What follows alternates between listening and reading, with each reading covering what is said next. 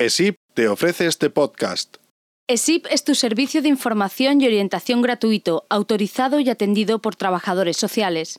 Si tienes dudas sobre residencias, centros de día, ayuda a domicilio, etc., o necesitas ayuda para un ingreso no voluntario o una incapacitación, ESIP es tu punto de información. Nos complacerá atenderte en el teléfono 902 333 099.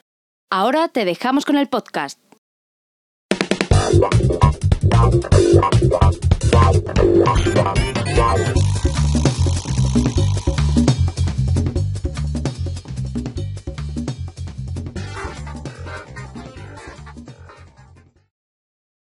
Hola, muy buenos días a todos los ciudadanos que nos estáis viendo. Bienvenidos a un nuevo paseo por la ciudad del Mayor.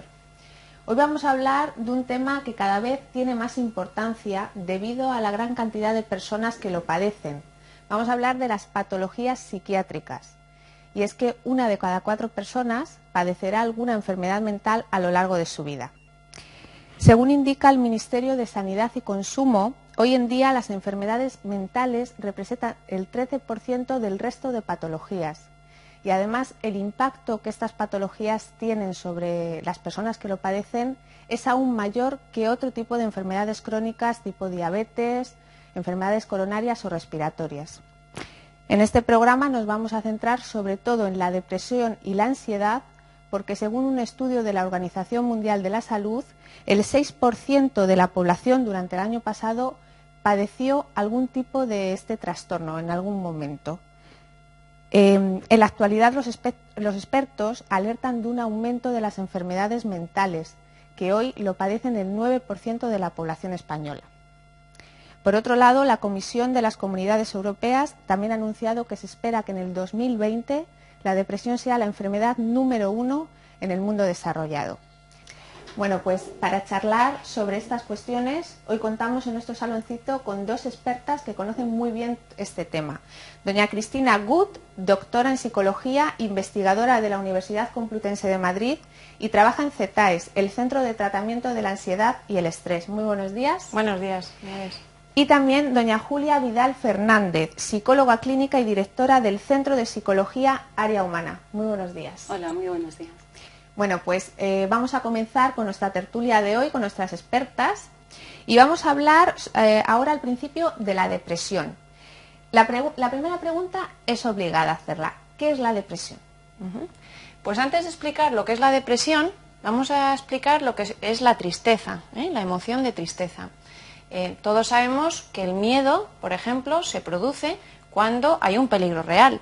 Si ahora apareciera un toro de lidia por esa puerta, pues las tres sentiríamos mucho miedo. Ahora, la tristeza se produce cuando la persona percibe o valora que ha sufrido una pérdida. ¿eh? Cuando teníamos una ilusión por algo y ya esa ilusión o esa oportunidad la hemos perdido. O cuando perdemos a un amigo o a un familiar querido.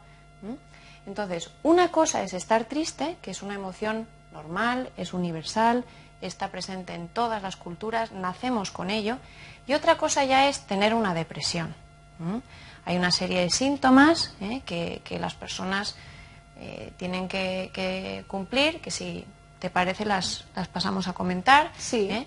Pero ya sería algo más grave, ya estaríamos hablando de una patología. Entonces, para las personas que nos estén escuchando, que, a lo mejor lleven un tiempo sintiéndose tristes, más de dos semanas, si esa persona reconoce que eh, está triste la mayor parte del día, casi todos los días. Si siente que ya no disfruta de las cosas como antes. Si ha notado que eh, su peso ha variado. Hay gente que cuando está triste come más y gente que come menos.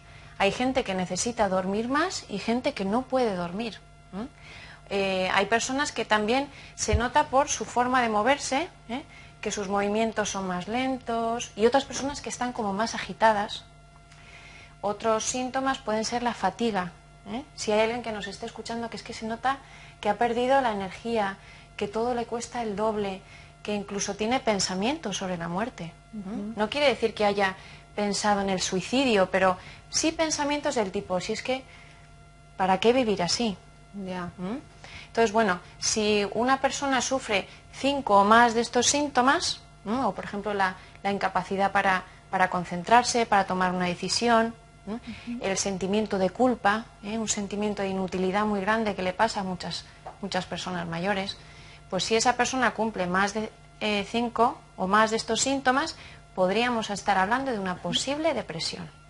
¿Cuáles son las causas principales por las que se puede caer en una depresión? Eh, una de las causas principales es la forma en la que interpretamos la vida. Hay personas que tienen un pensamiento más realista, más positivo, eh, creen que van a poder resolver cualquier cosa que, se les presente, pero hay factores que son muy importantes, por ejemplo el apoyo social. Se sabe que cuantas más personas tengas alrededor, va a ser menos probable que tengas una depresión o que si la tienes salgas antes de ella. También la inactividad. Y esto en los mayores pues sucede con demasiada frecuencia. Tienen más tiempo para pensar, ¿no? Tienen más tiempo para pensar. Hay una tendencia a pensar peor porque ya sientes como que no tienes tantas, tantos planes de futuro y, claro, dejas de hacer cosas que antes te ilusionaban y, ya es como, bueno, pues cada vez se trabaja menos, eh, los hijos ya tienen cada uno su vida, entonces es muy importante que estas personas pues eh, sigan con actividades adaptadas a, sus posibilidades. Entonces, esa falta de, personas alrededor, la inactividad o esa tristeza que a veces es malinterpretada y angustia puede llevar a que esa tristeza continúe cada día. ¿Existen diferentes tipos de depresión? A las dos, ¿eh? Sí, eh, por ejemplo, eh, no sé si los espectadores me ven, pero estoy embarazada, pues hay una depresión que todo el mundo ha oído hablar de ella, que es la depresión posparto. Esa depresión suele estar más relacionada con las hormonas ¿eh? y con el tiempo se suele pasar. Otras, hay distintas, mm, distintos tipos de depresión, por ejemplo, podríamos hablar de una depresión moderada o una depresión severa, dependiendo de los síntomas que hemos comentado anteriormente. También hay depresiones relacionadas con la estación del año. Hay gente que cuando llega el otoño, el invierno, el frío, el, día tiene menos horas de luz, pues hay gente que eh, eso les afecta. Es muy importante también un componente genético. Mm. Se sabe que se dan más casos de, depresión cuando en tus familiares también lo ha habido. Y aunque se pueda aprender un estilo de afrontar la vida o de pensar, pero también la genética influye y por eso a veces pues es necesario eh, tratar ese aspecto más biológico. Pero, pero bueno, luego hablaremos Ahí estaría la depresión, eh, la diferencia entre depresión endógena y exógena que llaman. Bueno, está hecha esa clasificación y cuando se cree que tiene un componente más biológico, más que eh, hormonal, más que por tu forma de pensar o por la inactividad o otros factores que la causan, pues podríamos hacer esa división. Y me imagino que para prevenir la depresión, a lo mejor una depresión que viene de dentro, de factores genéticos, es más difícil a lo mejor de pararla que la otra o... Es, eh, a ver, lo importante es entender las cosas, ¿vale? Cuando entendemos que, a veces es, no nos sucede nada alrededor, entendemos que nuestra vida está bien, que la gente nos quiere, pero que hay un sentimiento de tristeza muy intenso pero le damos la importancia justa, lo consultamos con, un especialista y, lo tratamos, pues bueno, se puede prevenir igualmente, es entender.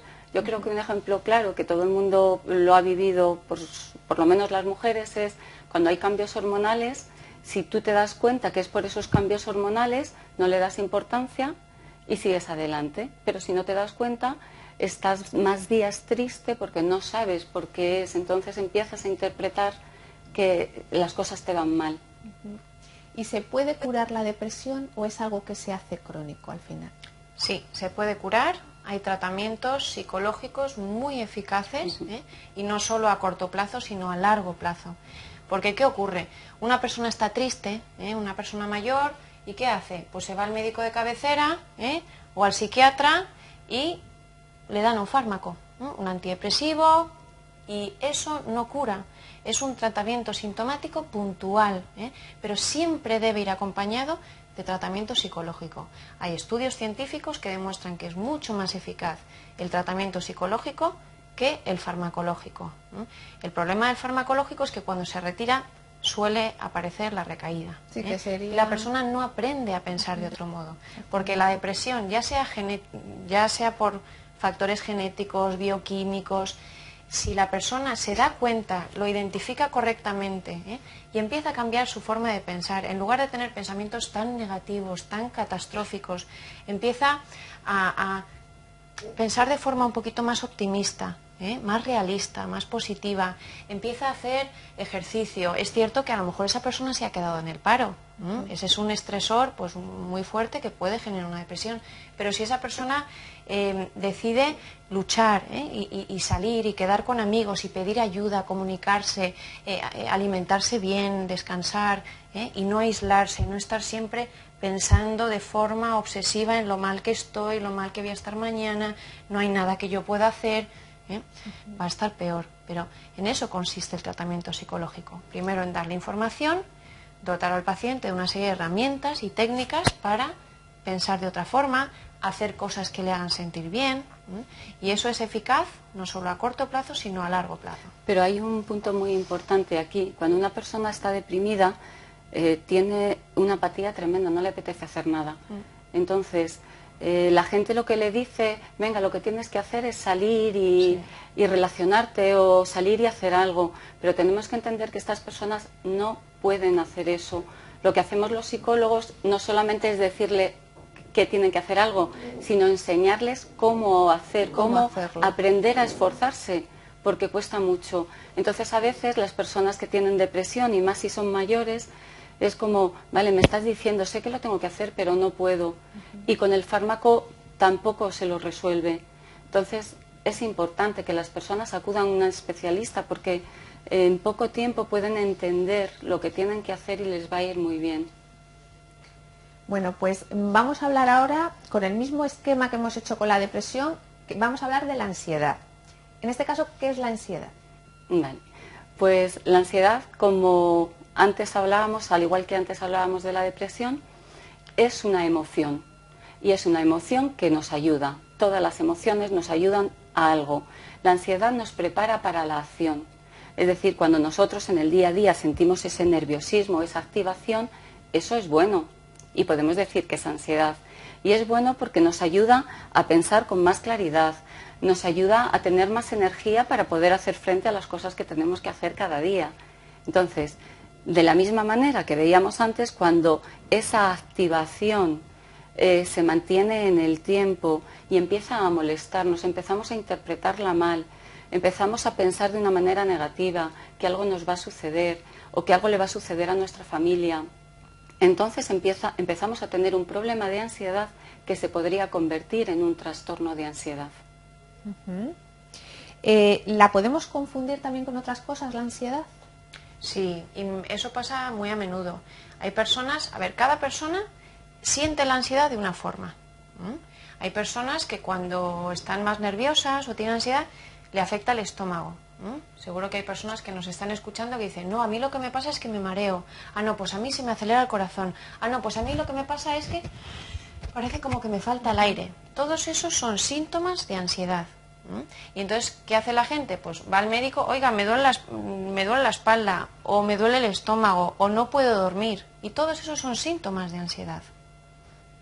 Que en ese caso sería bueno acudir a un psicólogo que nos Exacto. enseñe lo que decías antes, comentabas, que nos enseñen a tratarte de alguna manera, de manera pues más bien psicológica, más que tomándote una pastilla.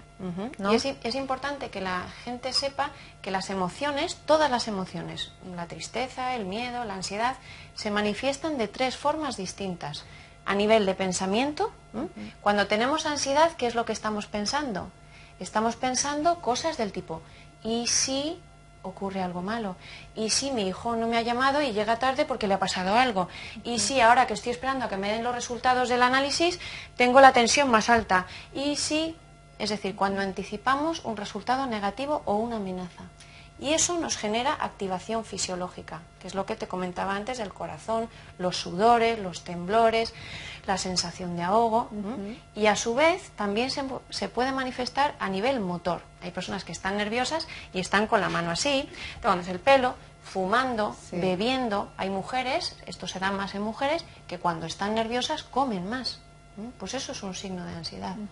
¿Cuáles son las causas más comunes que pueden provocar ansiedad?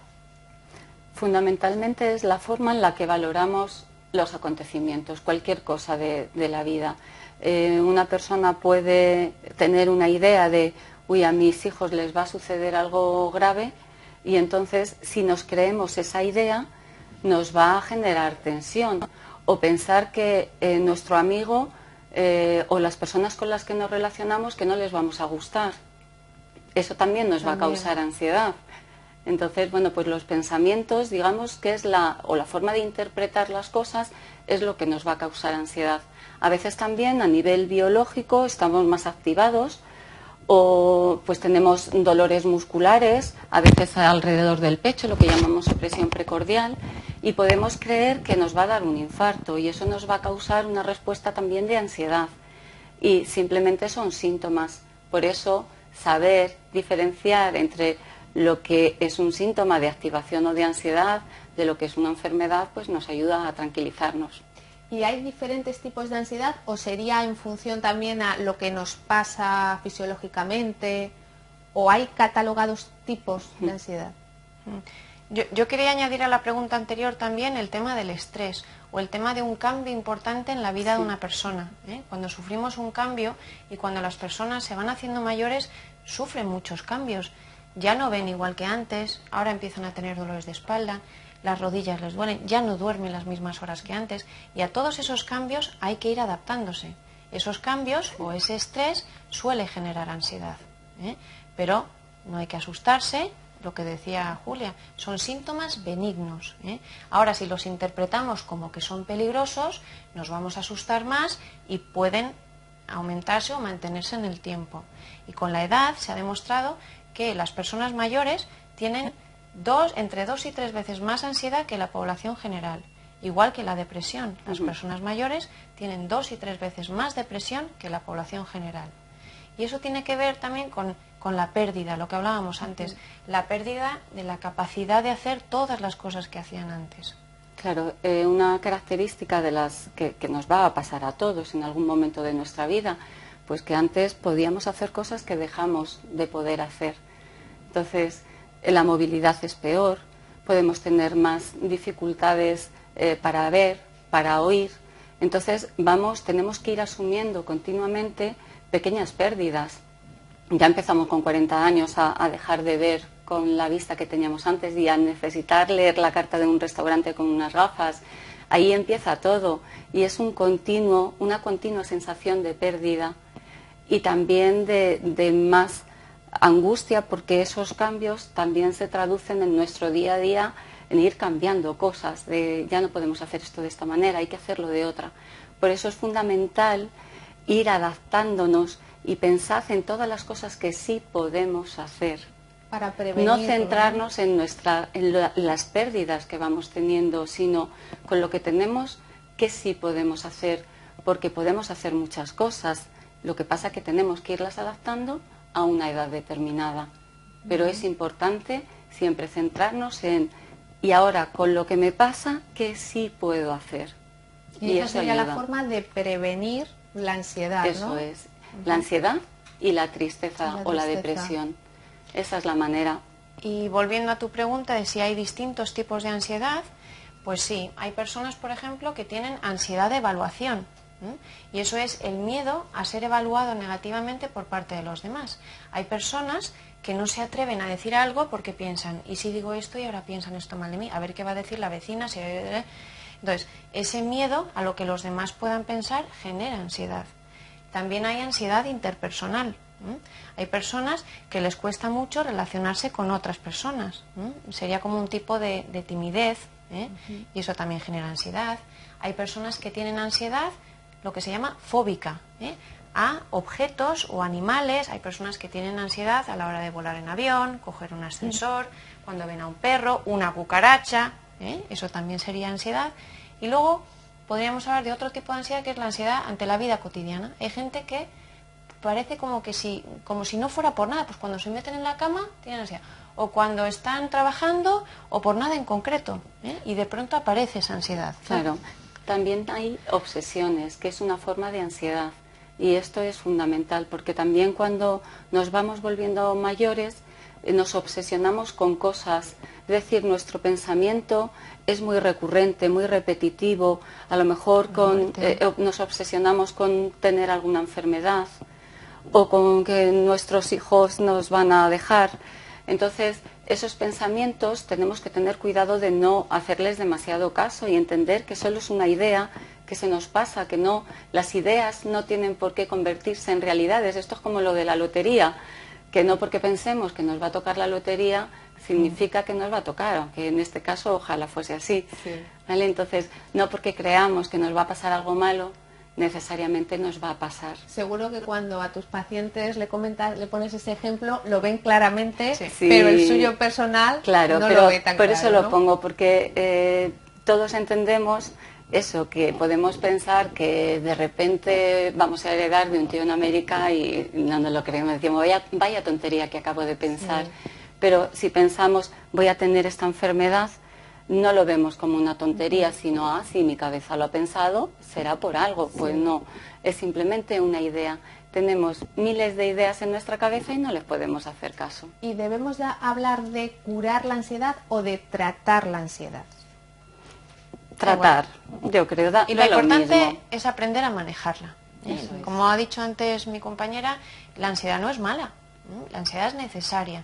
Ahora lo importante es mantenerla por debajo de ciertos niveles. Si sobrepasamos esos niveles, la ansiedad puede llegar eh, a ser incapacitante, te puede bloquear, te puede eh, generar mucho miedo, no poder dormir, todos estos síntomas que hemos dicho. Entonces, la ansiedad se cura, ¿eh? Con la ayuda de un psicólogo, con un tratamiento eficaz, en muy pocas sesiones se aprende a manejar.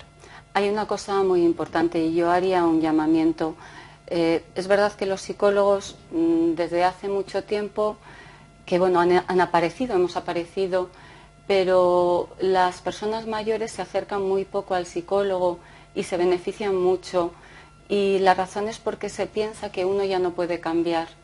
Y en nuestra consulta tenemos personas que tienen, la más mayor tiene 79 años Fíjate. y quiere cambiar cosas y, y- y lo cambian y aprenden cosas y están felices. Entonces es muy importante que la edad no determine el para qué si ya soy mayor. No, es para estar bien, para disfrutar de, de la vida, para disfrutar cada momento, porque eso no es algo que va unido a la edad. Y eso tenemos que entenderlo, porque la gente se piensa que sí, que tener ya esos achaques de tristeza o esos miedos, que eso ya mm, nos pertenece a partir de cierta edad. Pues no. Y una persona que tiende a tener ansiedad, toda su vida tiene que luchar para no mm, ponerse en el nivel ese que decíamos peligroso o mm, se llega a aprender de tal manera a controlarlo que es que no vuelve a pasar más. Mira, si tenemos en cuenta una cosa que, eh, que se lo pregunten las propias personas que nos están escuchando. ¿Yo he nacido con esto? ¿O esto me empezó en la adolescencia o cuando me casé o cuando tuve a mi primer hijo? Y es así, esto es aprendido. Hemos aprendido a pensar de una forma y de la misma forma que lo hemos aprendido, se puede desaprender y aprender nuevas formas de pensar mucho más adaptativas, más realistas, más objetivas, pero para ello la persona se tiene que dar cuenta de los errores que está cometiendo. Y esa es la labor del psicólogo. Cuando la persona ya lo entiende, dice, ah, o sea que si hago esto otro, ya no se produce ese sí. Ah, entonces es más fácil que lo repita, lo repita y al final eso se convierte en un hábito. Es un proceso muy largo el curar esta dolencia. No, es mucho más fácil de lo que la gente se piensa. Sí, cada vez la forma de hacerlo es más eficaz. No paramos de investigar y Cristina sobre todo, que investiga mucho, para ver la manera más eh, eficaz y rápida de que, esa, de que las personas entendamos lo que tenemos que entender y a los aspectos claves, en vez de darle demasiadas vueltas.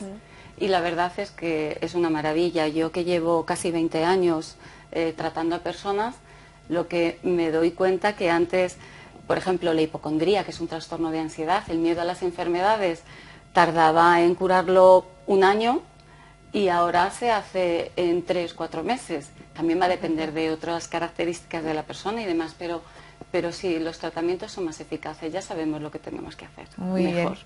Bueno, pues tras conocer la respuesta de nuestras expertas, vamos a salir a la calle con nuestra compañera Cecilia para ver qué opinan los ciudadanos acerca de todo esto que estamos hablando. Adelante, Cecilia.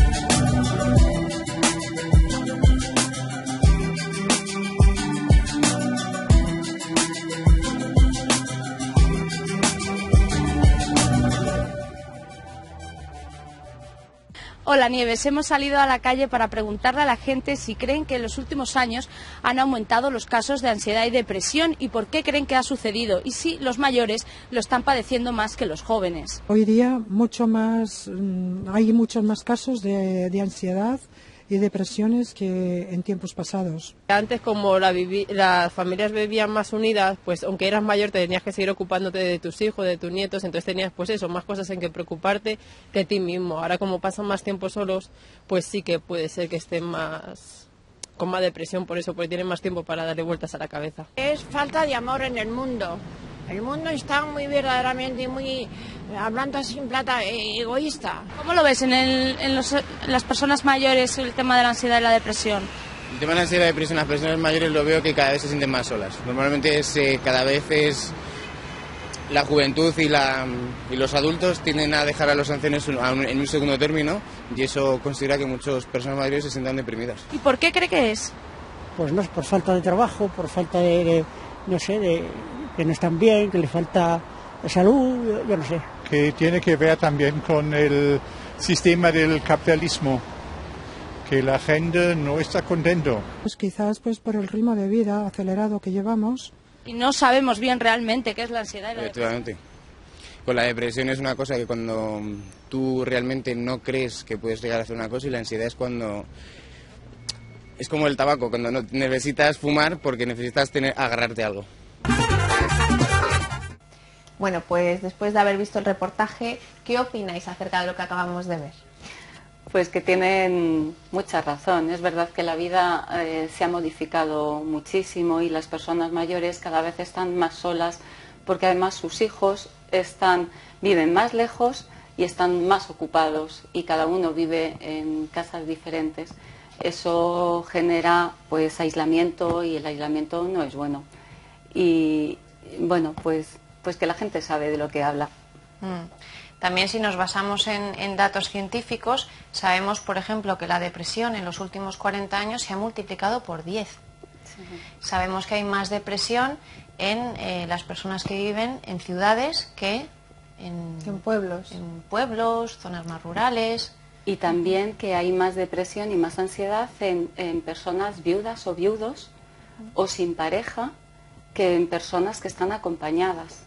Y eso es un dato que también sucede a cualquier edad, pero en los mayores, pues como se incrementa por la edad, pues más todavía. Y un dato muy curioso, se sabe que, bueno, las mujeres que nos escuchen lo saben perfectamente, que las mujeres tenemos dos y tres veces más ansiedad que los hombres. Ahora, a partir de los 65 años, esas diferencias se equiparan. Es decir, los viudos tienen más depresión que las viudas. Los hombres que no se han casado, que siguen solteros a los 65 años, es más fácil que se depriman que las mujeres solteras. ¿eh? Esas diferencias se equiparan. Se equiparan, eso es muy curioso. Sí. ¿eh? Ahora me gustaría hacer eh, una relación, ¿vale? Entre ambas, entre la ansiedad y la depresión, ¿vale? Porque pueden llegar a confundirse ansiedad y depresión. Eh, hay algunos síntomas que comparten, pero son cosas diferentes. Lo que sucede es que cuando una persona mantiene un nivel de ansiedad o un trastorno de ansiedad, es muy fácil que pueda desarrollar síntomas depresivos. Y cuando una persona tiene depresión, podría eh, acabar angustiada o con ansiedad. Entonces, eh, un problema puede llevar al Puede otro. llevar al otro. Sí. Hombre, se sabe o se dice que en la última década la ansiedad y la depresión ha ocupado se puede decir que el 50% de vuestras consultas. Sí. ¿Es cierto esto? Y más.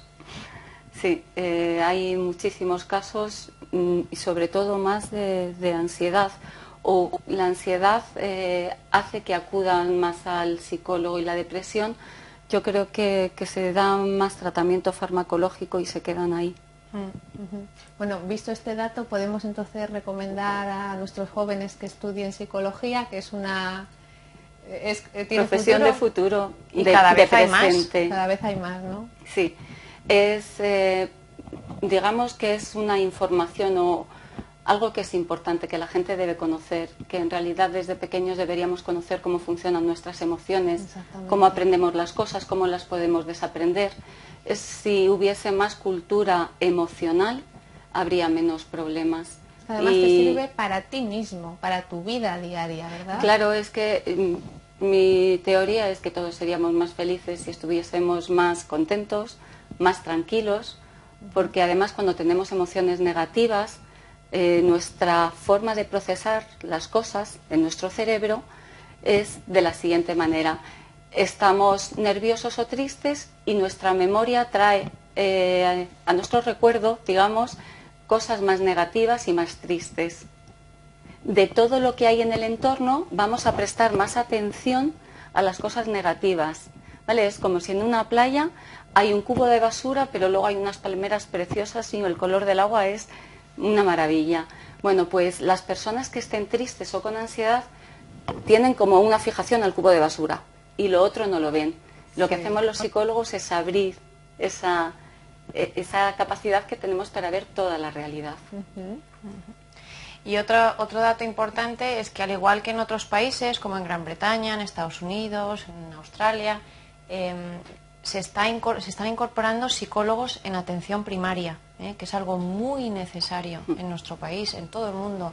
Y poco a poco estamos luchando para que eso eh, se haga realidad, ¿eh? que los psicólogos estén ahí mismo en atención primaria y el acceso para todos los ciudadanos sea más fácil y más accesible. porque también se sabe que las personas con mayor ansiedad y mayor depresión van a tener más problemas médicos, porque hay una relación importante entre cómo nos sentimos y cómo está nuestro cuerpo. Y eso, bueno, pues poco a poco iremos mejorándolo. Muy bien. Bueno, pues hasta aquí ha llegado nuestro paseo de hoy, en el que hemos conocido un poquito más lo que es la depresión y la ansiedad, dos tipos de, patologías psiquiátricas de las que seguiremos hablando en, futuros programas, que desde luego están llamadas a ser las enfermedades del siglo XXI. Pero antes de marcharnos, eh, quiero que mis, mis, mis invitadas me comenten, porque tenéis una página web, ¿verdad? Sí, para todas las personas que quieran ampliar un poquito más la información que hemos ofrecido hoy, eh, tanto Julia como yo somos voluntarias de la Sociedad Española para el Estudio de la Ansiedad y el Estrés, las SEAS. Y como pueden eh, ver en pantalla, ahí aparece la página web y allí van a encontrar todo tipo de información sobre qué es la ansiedad, la depresión, el estrés. Y hay un apartado donde la gente puede acudir y hacer cualquier tipo de consulta gratuita. Y se le va a enviar a esta persona información orientativa ¿eh? sobre lo que, le, lo que le ocurre. Muy bien. Bueno, pues eh, y también os recuerdo que bueno, para mandar cualquier tipo de consulta tenéis a vuestra disposición el correo del programa que es lcm@mundomayor.com. Bueno, pues muchísimas gracias a las dos A por vosotros. habernos A vosotros. acompañado. Y bueno, queridos ciudadanos, por hoy nada más. Les esperamos en el próximo programa y recordad que todos seremos mayores algún día. Muchísimas gracias.